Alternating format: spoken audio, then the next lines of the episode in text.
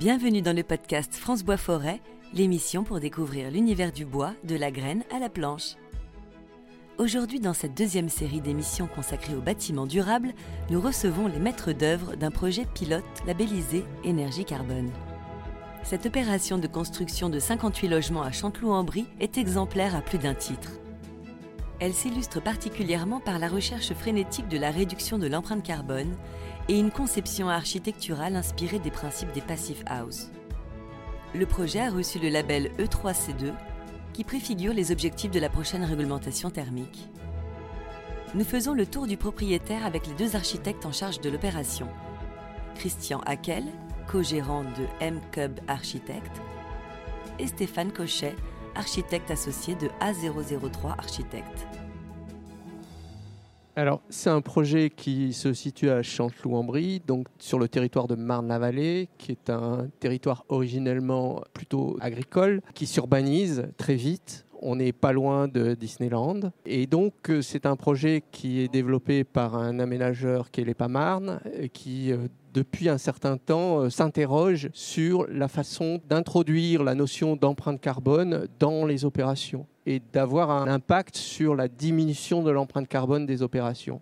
Ensuite, le maître d'ouvrage qui porte le projet, c'est le groupe Expansiel Office. Et euh, en gros, pour faire vite, la procédure qui a été choisie pour consulter a été une procédure de conception-réalisation. Et on a été en groupement avec une entreprise qui est l'entreprise MEA, plus une équipe de maîtrise d'œuvre. Donc il s'agit d'une opération de 58 logements en accession, 48 logements en collectif, 10 logements en individuel, en maison en bande, avec un objectif vraiment affiché de réduction drastique de l'empreinte carbone. Et donc la question s'est très vite posée pour nous de savoir sur quel compartiment, quel levier on pouvait agir pour réussir à, baisser euh, l'empreinte carbone. Plusieurs labels étaient annoncés et exigés au stade du cahier des charges. Label BBCA, label BPOS Energy, euh, label biosourcé niveau 3. Lorsqu'on a été lauréat du concours, très vite, on a proposé qu'on bascule sur l'expérimentation E plus C-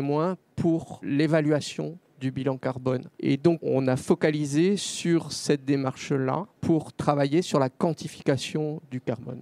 C'est un projet qui a été un des projets pilotes de l'expérimentation E plus C- menée avec l'IFPEB, euh, l'ADEME IDF, euh, enfin Île-de-France, le CSTB pour la préfiguration donc, de la future, de la future réglementation, mais ce n'est pas tout à fait la même chose. Comment vous abordez un projet bas carbone en conception architecturale? Déjà, c'est un projet E3C2 qui vient d'être euh, lauréat des Green Solution Awards euh, avec mention spéciale du jury euh, bâtiment bas carbone. Et c'est le seul projet E3C2 en France en gaz qu'en fait, il faut avoir à l'idée que le C, donc la partie carbone aujourd'hui euh, telle qu'elle est évaluée, et ça le sera aussi le cas dans la RE 2020, contrairement à ce qu'on peut penser, c'est pour ça que je me permets de le rappeler, c'est qu'en fait, la plus grosse partie en fait, du carbone qui est comptabilisé, c'est le carbone émis par l'énergie utilisée par le bâtiment pendant une durée de vie de 50 ans. Donc on a fait le choix par défaut d'être en gaz parce que ça a été un arbitrage à un moment donné. Et du coup, je vous disais, c'est le seul projet en France qui est E3C2 en gaz.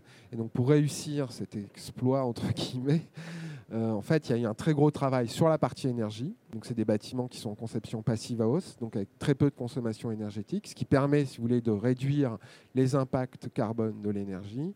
Et parallèlement à ça, on a optimisé le bilan carbone de la construction. Et comme le disait Christian, on est à peu près à 420 kg équivalent CO2 sur la partie construction, ce qui nous permet de compenser, de compenser un petit peu les, émissions du gaz. Les émissions le désavantage Du, choix du gaz. Voilà, parce que le choix du gaz, c'est quand même lui qui va impacter. C'est lui qui impacte, qui est, carboné aujourd'hui, qu'on espère décarboner un jour peut-être. Oui, on a fait l'exercice, c'est-à-dire que notre projet, donc il est E3C2, donc on a des panneaux photovoltaïques. Hein, pour avoir le 3, il faut être en énergie positive. Donc sur le projet, on a 350 mètres carrés de panneaux photovoltaïques euh, qui produisent 80 kW crête en énergie euh, qui est euh, revendue à l'export. Si on passe en biogaz, le bilan carbone global de l'opération serait d'environ 650.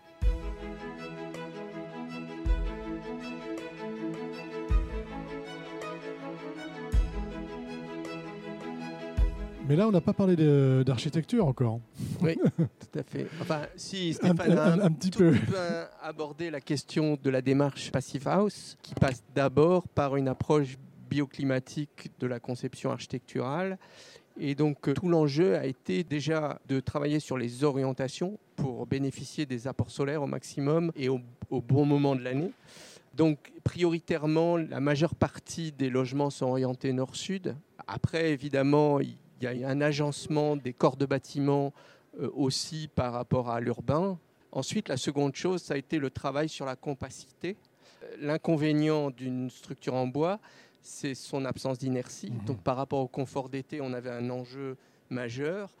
Et la solution qu'on propose, c'est vraiment le, le, caractère traversant des logements qui permet la ventilation, la ventilation de nuit, la ventilation euh, efficace euh, et qui permet de retempérer euh, en, en, période de vraiment très chaude. Donc d'abord, une construction bas carbone, c'est d'abord une construction passive. Voilà. Enfin, selon les critères Pasivaos hein, oui. et, et de, du bioclimatisme. C'est ça. Construction passive, donc on est en menuiserie triple vitrage. Mhm. Euh, il n'y a plus de radiateur dans les logements. On Mhm. est sur une ventilation double flux. Donc en fait, on a très très peu d'équipement technique. C'est-à-dire qu'on a une petite chaudière gaz de 20 kW, normalement ce qui équipe un logement. Là, ça alimente en collectif 8 logements. Voilà, c'est une En chaudière chauffage. de 20 kWh, pour ceux qui connaissent un petit peu, c'est une grosse maison individuelle. Même pas hein, un Ouais, logement ça. en général. Ouais. Et Ouais. donc avec cette chaudière, on, on chauffe et on produit l'eau chaude sanitaire de 8 logements, puisqu'on a en gros 8 logements par cage d'escalier.